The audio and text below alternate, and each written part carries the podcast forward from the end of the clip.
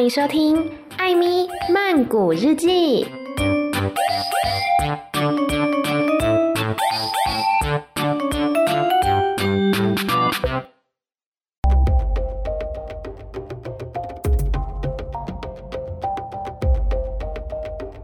萨迪卡，米娜卡，今天来到的是新单元，叫做“不只说一句”。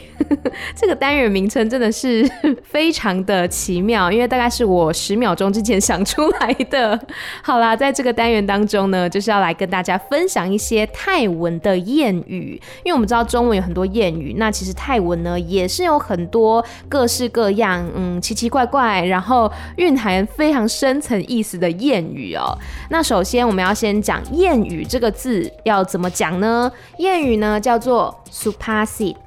s u p a s i t 就是谚语的意思。好，那我们要来教今天的第一句谚语喽。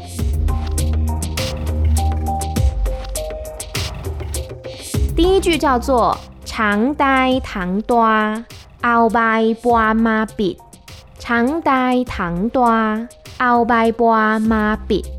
意思呢，就是一旦你铸下大错，就算你想要掩饰，也掩饰不了了。那我们一个字一个字来看哦。长就是大象嘛，呆就是死掉了。其实这个呆，我一开始学到的时候还以为是英文的 die，然后后来才发现说，哎，它就是刚好同音这样子。糖就是全部的意思，多是身体，长呆糖多就是这么大的一只大象死掉了。凹就是拿，掰是叶子的意思，花是莲花，所以掰花就是莲花的叶子，妈是来。笔就是遮盖或者是关起来的意思，也就是说呢，这么大的一只大象它死掉了，你竟然妄想要拿莲花的叶子来遮盖它，也就是说呢，这个天网恢恢疏而不漏啦。就算你呢想要来掩盖，其实也是掩饰不了的，因为呢这个错误实在是太大了，你没有办法去真的掩饰它。那其中呢可以比较记得住的几个字，包括长。长就是大象的意思，花花莲花，还有掰掰掰是叶子的意思。那 bit 是覆盖，那有时候也可以当做关起来的那个 bit，所以跟 bit 相反的呢是 bird，就是开的意思。我们讲呃开门叫做 bird bradu，bird bradu，关门的话呢 bit bradu。 bit bradu。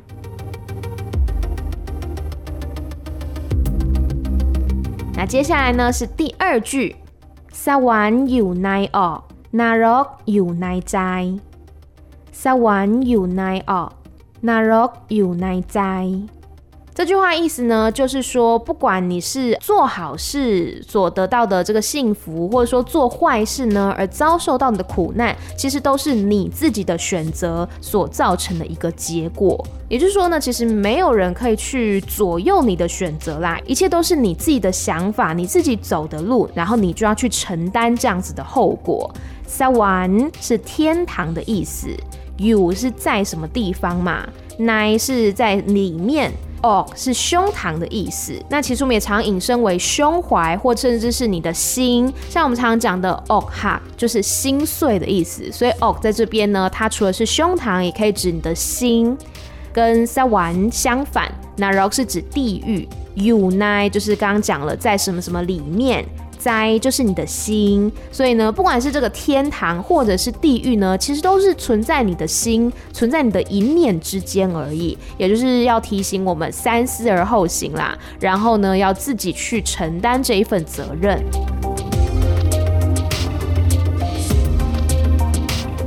好，接下来是最后一句：Kang nok suk sai，Kang nai ben prong，Kang nok suk sai。康奈 ben prong，康诺就是外面的意思，素塞是明亮的，康奈是里面，prong 就是空洞的，或者是说那种树啊，不是会有树洞吗？或是那种呃中空的感觉。那这句话呢，意思很明显，就是说，哎，外面看起来非常的明亮，非常的耀眼，但是呢，里面竟然是中空的，是有洞的，也就是我们中文所说的“金玉其外，败絮其中”的意思。有时候呢，你看到可能一个人，或者说一个东西、一件衣服，外表看起来非常的光鲜亮丽，但实际上呢，当你深入了解，或者说打开之后呢，才发现说，哎，里面竟然可能是中空的，或甚至是残破不堪的，也就代表说这个东西啊是重看不重用啦。以上呢，就是今天跟大家分享的三句谚语，所以不只说一句，总共说了三句。好啦，其实今天呢讲的这三句，我觉得可能都跟嗯、人性有一点关系，所以接下来呢就要来跟大家聊聊禁忌女孩，又叫做转学来的女生，Next MIND 的 CD 第二季。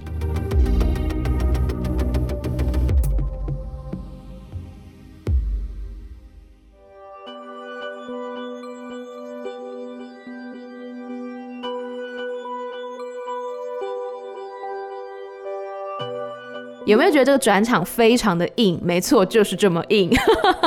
好啦，以下呢会有大量的雷出现，所以如果你还没有看第二季的朋友，可以直接跳过这一段了哈，可以直接下周见了。因为我大概是昨天看完第二季的，然后实在是太想要跟大家分享我的心得了。据说呢，《经济女孩二》它第一天在 Netflix 上映的时候，就冲到台湾的榜单前几名哦，所以呢，在台湾它也是非常的。火火红的。那我先简单讲一下，我觉得一二季的差别是什么？第一季的时候呢，我觉得 Nano 就是我们的女主角，她其实比较有让故事里面的那一些角色做选择跟思考的余地，然后有让他们忏悔的空间。可是第二季呢，感觉大多数时候就是在看那一些人受到的惩罚而已，而且剧情也并没有像第一季这么的震撼。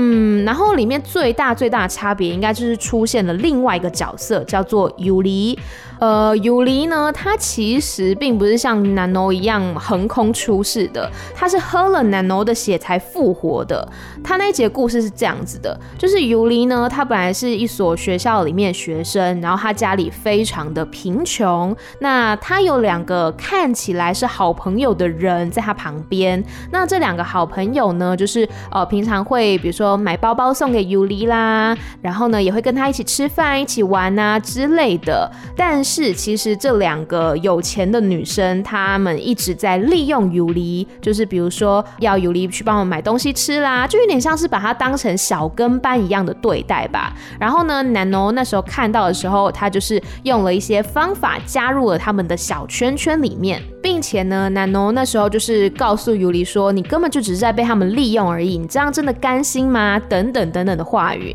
那后来呢，Nano 就说他要帮助尤里摆脱那两个有钱女生的控制，然后尤里就跟他说，其实在，呃某一个有钱女生的笔电里面有很多的影片，就是他们犯罪证据的影片。有一天呢，他们四个人就是一起在豪宅里面开 party 这样子，然后 Nano 就是故意让其中那个有钱女生的衣服弄湿了，他就说：“哦，那我去你的房间帮你拿换洗衣服吧。”那其实南农呢，他是要去看他的笔电里面到底有什么影片这样子。然后打开之后呢，发现说呢，电脑里面是非常多这间学校的女生被实施性暴力的影片，然后其中呢也包括尤里也有拍这样子的影片。然后呢，这个时候就有一只手从后面迷晕了南农。等到南农醒过来的时候，他发现他自己在一间暗房里面，然后那两个有钱的女生还有尤里都站在那边看着他。那两女生才道出一切，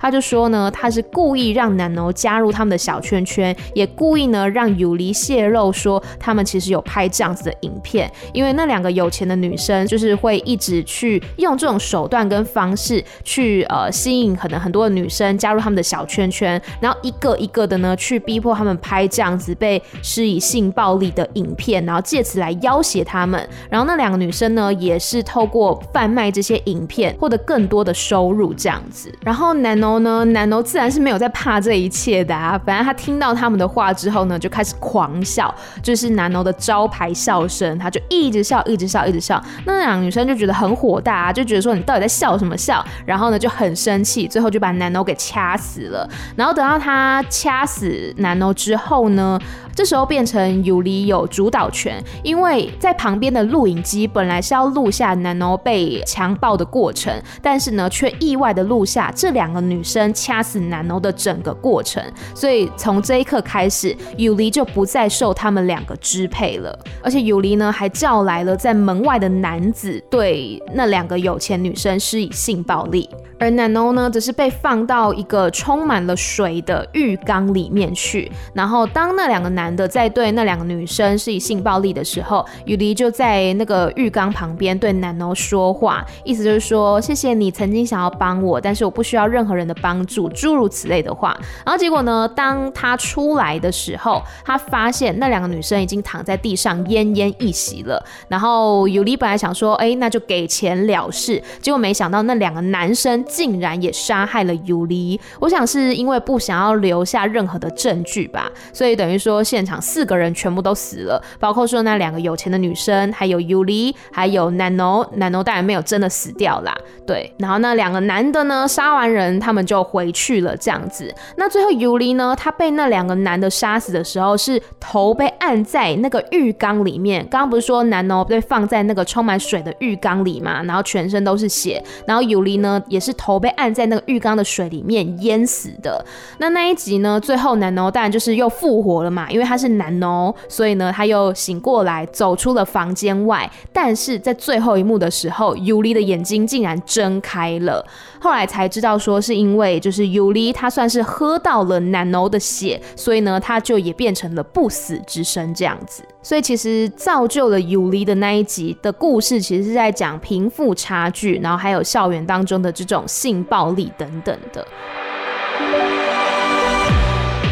那除了这一集之外呢，其他的集数我觉得其实都蛮平淡的，只有一集吧，只有一集是真的让我很不舒服的。那一集呢是在讲泰国的大学校园里面会有一种新生的迎新仪式，就是那个新生仪式呢就叫做 Sotas。如果大家有看过一年生的话，一年生那个剧名不就叫 Sotas 吗？它其实讲就是泰国的大学校园里面的那种迎新的仪式这样子。然后呢，其实在在过去以来就常常的有泰国大学生因为受不了这样子的迎新仪式，而有一些新闻事件发生这样子。那如果大家有看过一年生的话，前面那个 P.R.T 他就是那个总教头嘛，然后他们就是很严格，会要求。学弟妹，比如说要呃一起唱歌啦，或者说要去拿到多少签名啦，还要跳舞啦之类的。但在一年生当中，我看起来不会觉得说很严格啊，还是什么的，就觉得还 OK 可以接受。但其实实际上在大学校园里面呢，常常会有做的更加夸张的情境出现。现在这集里面呢，那个带头的学长就是类似教头的那个角色，他叫做 K，他就在新生仪式呢，让大家唱一些非常下流的歌曲，那或者说呢，做一些有性暗示意味的舞蹈动作等等的。那当 Nano 他是扮演那个新生的角色嘛，他就提出质疑说，这样做真的合适是吗？然后 K 呢就是非常的不爽，他当场就叫男哦脱衣服，脱到就是只剩内衣这样子，就是上半身啦。然后后来呢，还叫全场的新生陪他一起脱衣服，光着上身啊，然后一些只穿内衣啊等等的。然后后来呢，甚至叫。他们做那种人体蜈蚣的动作之类的，反正呢，就是极尽各种羞辱之能事。那到后来呢，我有点忘记后来是是发生了什么事情。反正 Nano 他就是一直不配合嘛，然后而且呢又一直发出他那个可怕的狂笑声。那 K 就非常的不爽，他最后呢就把 Nano 给掐死了。那掐死之后呢，K 他自然是没有办法继续待待在这个学校了，所以他就转去其他学校当新生。结果呢，当他转到另外一间学校换他当新生的时候，他在这边遇到了一个人。那就是 Nano。Nano 呢又重新的复活，而且这一次变成他的学姐了。一开始呢，Nano 就说 K 偷摸了他的屁股，对，然后从此呢，K 就是被大家盯上了，包括说跟 Nano 同一届的那些学长啊，就开始一直在欺负 K，一直在捉弄 K，包括说就是要他穿一些他不愿意穿的服装，然后跳一些舞啊。那后来更过分的是冤枉说 K 放走了营地地当中的那只狗狗，然后呢，所以他说那我们现在要需要一只新的宠物，于是呢就把 K 抓来变成那只狗狗，真的让他全身只穿着内裤，然后呢脖子上套那个绳子，这样子就变成了营地当中的宠物。然后甚至后来呢，K 他就是趁机逃跑嘛，全部的人都在找他，那种感觉很像不是找人，你知道吗？是感觉在追杀仇人，而且在那个地方就是荒山野领的，他也没有办法去求救啊什么的。我觉得这根本就是一场大型的杀人游戏，所以那集是我看的这一季以来最不舒服的一集，因为他讲的不只是那种。阶级的暴力，就是学长姐对于学弟妹的那种支配的权利，还有第二个就是群体暴力。因为当学长姐都针对 K 的时候，跟 K 同一届的同学也会觉得说：“你赶快配合好不好？不要浪费我们时间，不要害我们也被惩罚等等的。”而不是去想说要怎么样去救 K，也没有人去想说要怎么样团结起来对抗学长姐不合理的对待等等的。大家感觉都是非常的畏惧权。权威去畏惧高阶层的那个权力。所以呢，就演变成了一种群体暴力。我真的是对那一集觉得很不舒服，可能也是我觉得比较有感吧。因为其他集我都觉得还是比较偏奇幻的色彩。那这一集呢，是真真实实在校园当中可能都会出现的，包括台湾的很多那种大学的迎新活动啊，要么就是强迫你一定要参加，要么呢，我也是看过有些新闻就是。很多都是跟性有关的这些游戏也好，或者是说强迫大家，比如说还有看过什么呃，要求男女生要换衣服之类的。我我觉得迎新这种游戏哈，主要是要让大家熟络，而不是变得好像去伤害大家的自尊。你要让大家团结没问题啊，但是你是要用一个正当的方法去让大家团结吧，而不是说好像透过这些我觉得很。不入流的游戏，然后去让大家熟悉彼此，因为我觉得那其实是会造成大家的心理创伤跟恐惧的，尤其是尤其是如果学长姐他拿出学长姐的身份去压学弟妹的时候，其实大家都觉得说自己小大一而已，然后不敢跟学长姐起冲突啊什么的，所以我觉得当你今天不管是在学校或者是在任何的地方，当你握有权力的时候，拜托不要拿它来欺负别人，而是应该。要引导别人去走上一个正轨才对，就让我想到一个非常有名的心理实验，叫做米尔格伦实验。在这个实验当中呢，就是实验小组会告诉参与者说，这是一项关于体罚对于学习行为的效用的一项实验。然后呢，也告诉参与者说，他会扮演老师的角色来教导隔壁房间的另外一位参与者，就是学生。但其实呢，所谓的学生，他事实上也是由这个实验小组的人员来假扮的。所以从头到尾就只有老师这个角色是真真正正的素人，然后是来接受测试的。那这个老师呢，他可以来控制一台机器，这个是一个电极器。当隔壁房间的学生如果念错了哪一个单字，答错了什么题目的话，在这个房间的老师就可以按下那个电击器，让隔壁房间的学生被电击。那随着错的这个题数越来越多呢，他后面电击的力道会更大。但事实上啦，并没有人真的受到电击。隔壁房间的学生呢，他只是演出来的，那个都是实验人员去假装演出来的这样子。所以，当这个房间的老师呢，一开始可能听到隔壁房间的学生说：“哎呦，好痛！”那可能没有什么感觉。到后来呢，随着那个电流量越来越高的时候，他可能就会有些疑虑，他要问实验人员说：“要继续下去吗？”但是呢，当实验人员告诉他说：“请继续下去”的时候，大多数的参与者，也就是老师扮演的这个角色，都会继续下去。他们不会去管说隔壁房间的这个学生已经可能哭喊得很大声啊、尖叫啊之类的，他们还是会继续下去，只因为这个实验人员告诉他们，请继续下去。这个就是服从权威的一个结果，就是当我们去害怕权威，甚至是去服从在他的力量之下的时候，我们就会失去看见事情本质的机会，我们就不会去想到说隔壁房间那个人他很痛啊，如果继续这样按下去，他可能会死掉，或者我们不会去想到 K，他可能一点都不想要穿那个服装，他可能也不想要当这个营区里面的宠物，但是因为我们太害怕了，我们害怕权威，所以我们服从他们，进而去蒙蔽了自己的双眼。我觉得这是非常可怕的一件事情。所以呢，这两集应该就是我自己印象比较深刻的啦。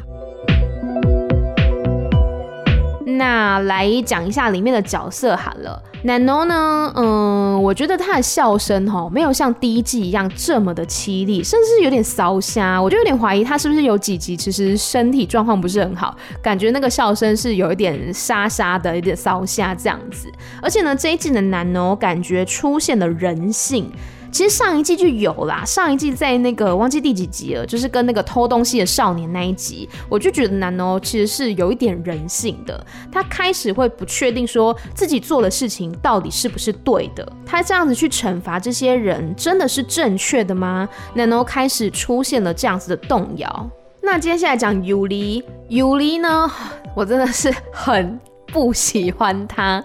就是每一次呢，nano 可能在他的计划当中正教训人，教训的好好的，计划也进行的好好的，Yuli 就是会突然出现，然后呢，他自诩为 nano 的接班人，然后假惺惺的跟在 nano 的身边，说要跟着他学习呀、之类的，但其实呢，Yuli 他就是一味的去教唆每一次的角色去杀人，或者说让他们被杀，我觉得他手法真的很无聊，因为相较于说 Nanon 然后他是会给予人选择，也会告知他们可能会产生什么样的后果，你还要这样做吗？但是呢，人们呢就还是会一意孤行，自己作死，然后最后获得自己应该有的报应，这样子。相对起来呢，Yuli 他就是纯粹的恶，纯粹的邪恶而已，而且他的手段就是非常之表面，非常之低劣，所以我每次看到他，我真的就是想要翻白眼。而且呢，也因为每一次都有 Yuli 的阻拦，导致说这一季观看起来的那个爽度就没有第一季来的这么的高。然后这一季呢，James 有演，就是模范生里面的 James。James 在这一次呢，演了一个渣男。他让学校里面的很多女生怀孕，然后也有很多女生为了他而堕胎。然后在这一集里面，Nano 是让 James 也怀孕，James 是男的哈，但是呢，他就让他体会这个怀孕生子的感觉，以及挺着大肚子到学校去上课，面对众人的目光，这是什么样的滋味？而当 James 他真的生下了孩子之后，Nano 来探望他，James 呢就抱着手上的孩子，可怜兮兮的问 Nano 说：“能不能跟 Nano 复合？”然后 Nano 呢是头也不回的离开，就像 James 当初毫不留情的去离开那些为他堕胎的女孩们。所以呢，我觉得 James 在这一集当中演得非常的好，就是把那个渣男的感觉演得十足的渣呀。而且不得不说呢，有一段是。James 已经肚子很大了，但是他要出门去找 Nano 理论，所以他就刻意的戴上了长假发，还有一顶鸭舌帽来伪装，不想被人家认出来是他。然后呢，长发造型的 James 真的很漂亮哎。好了，来讲最后一集好了，在《竞技女孩》第二季的最后一集呢，故事是这样子的：天才少女她叫做 Junko，Junko 呢，她被妈妈照顾的无微不至，这个妈妈也是学校的，应该是保健室的老师。可是呢，这个 Junko 因为她的身体非常的虚弱，所以只能坐在轮椅上面。那有一天呢，这个 Nano 发现呐、妈妈也就是学校保健室的这个老师，她给 Junko 呢所施施打的营养针，其实是让 Junko 虚弱的一个药剂。而且呢，Nano 还在他们家发现非常多学校的老师跟同学的尸体。那原本呢，以为说是这个妈妈为了杀掉知道他换掉 Junko 营养剂的人们，结果呢，这个妈妈啊就在生死关头的时候呢，说出了真相。她说这些人都不是她杀的，这些人都是她女儿 Junko 杀的。原来呢，是因为 Junko 他从小就因为身体虚弱的关系，而且不良于行，所以他一直都是坐轮椅的。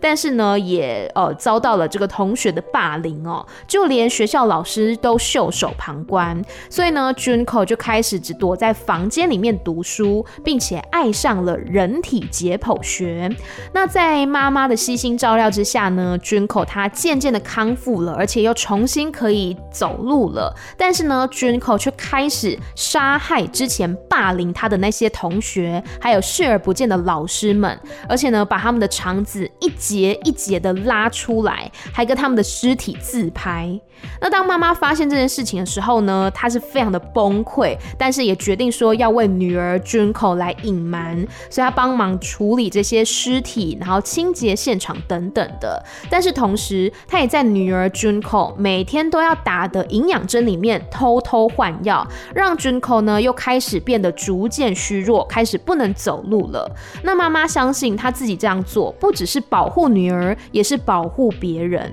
那当然，当这个妈妈对 Nano 说完了这个可怕的真相的时候，Yuli 却推着 Junko 的轮椅出现，向 Junko 说。你看吧，我说的没错吧？你妈妈果然把你的药给换掉了，你妈妈也是伤害你的人。这时候呢，尤里她得意洋洋地对妈妈说，她早就把那一些会让人虚弱的药又再换掉了一次，所以妈妈帮 Junko 所打的药都是维他命，根本不会让他虚弱。所以呢，后来 Junko 她又变得虚弱，其实都是他自己演出来的。尤里说完之后呢，这个 Junko 他就慢慢的从轮椅上面站起身来，手中拿着尤里递给他的菜刀，一步一步的走向他妈妈，并且毫不手软的在他妈妈身上直接划了两刀。这个 Junko 说：“我只是报复那一些伤害我的人，我有什么不对？”他妈妈就说。我只是在保护你，我没有要伤害你呀！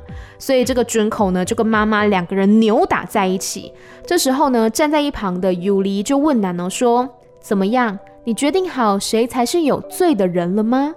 没错，因为南诺他一向惩罚的都是有罪而且执迷不悟的人，但是这一次到底应该怎么选择呢？到底是这个声称为了要保护君口才帮他施打虚弱药的妈妈有罪，还是说去报复那一些曾经伤害过自己的君口有罪呢？这时候镜头再次看到了母女两人，已经换成妈妈的手上拿刀，然后呢抵挡着正掐着她脖子的 Junko。这时候两个人回想到当 Junko 年幼的时候，他们母女俩的相处时光，两个人忍不住抱头痛哭。原本以为呢故事就停在这边温馨大结局有没有？No，这时候 Junko 趁妈妈不注意，抢过了妈妈手上的刀，就要往妈妈身上刺下去，但是。Nano 竟然在这个时候徒手接住了那把刀，弄得满手都是血。然而这个时候呢，刚被 Nano 救了的妈妈竟然也握上了 Nano 的手，并且将那一把刀的刀刃转向了 Nano 的肚子，用力的刺下去。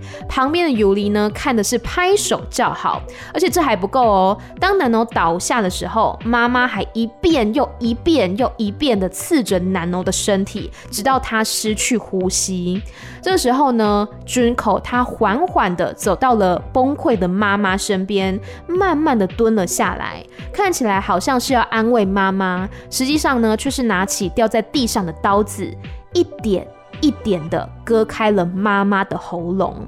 Junko 跟 Yuli 看着躺在地上的妈妈，还有 Nano，冷冷的笑了。Yuli 说：“Nano，你的时代已经结束了。”说完，Yuli 还把自己的血抹到了 Junko 的嘴巴上面，就像他当初靠着 Nano 的血复活一样。而在最后一幕呢，尤里跟君口两个人背对背走向了不同的方向，镜头越拉越远，越拉越高，才看见顶楼的栏杆上面坐着一个女生，刚才默默地看着尤里还有 Junko。这个女生惬意地晃了晃她的脚，好像一切都跟她没有关系。第二季到这边就全部结束了。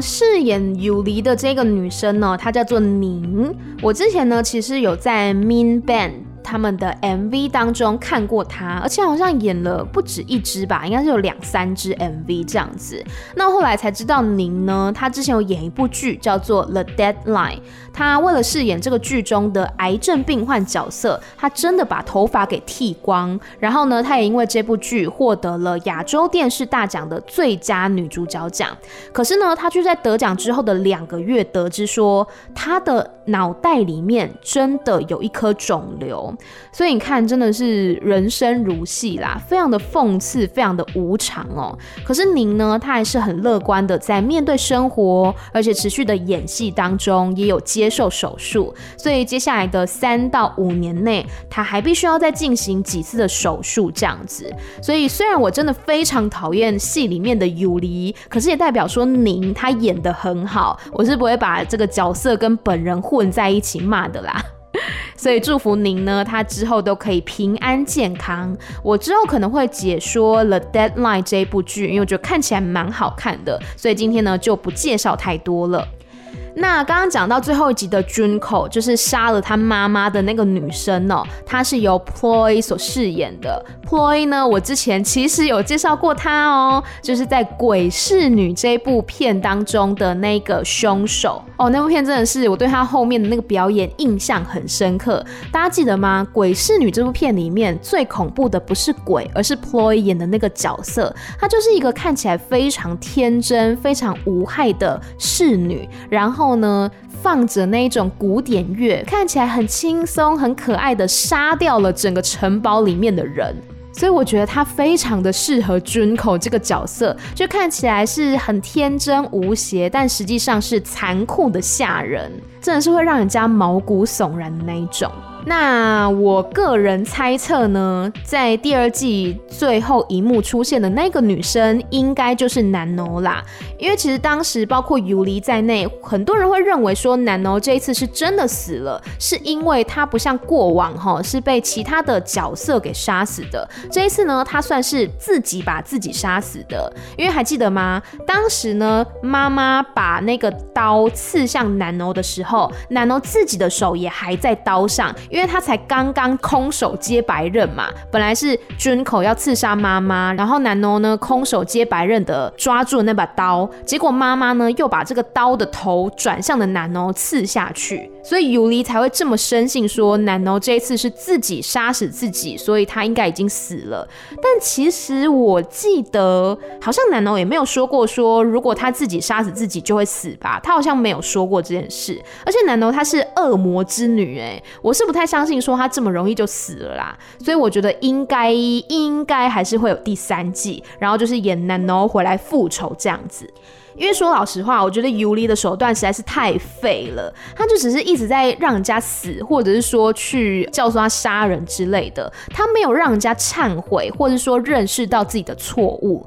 那像 Junko 就是刚刚讲那个杀死妈妈的女生，她可能就变成尤里新的队友。我觉得 Junko 他是够冷血，但是我觉得 Junko 跟尤里他们两个太像了，他们都是因为心里面带有仇恨，所以带着复仇的心态去毁灭世人。所以我觉得难保他们两个最后不会自相残杀啦。虽然我是蛮想看到这一幕的，但是呢，难哦他其实是有善的一面，或是我不确定那是不是善，就是他。并不是说毫无理由的去赶尽杀绝，他是以其人之道还治其人之身。比如说像 James 演的角色，他就一直让女生怀孕嘛，那他也就让她尝尝怀孕的滋味。那或者是说像呃上一季的时候，有一个学生他很喜欢装有钱，那最后呢他就真的假装有钱，结果呢请来的那个帮佣竟然是他的爸爸妈妈，而且还要被他的同学欺负等等的。就是男的其实是蛮少杀人。人的吧？我记得他通常是让对方可以真心了解到自己做错的事情，并且付出代价、负起责任。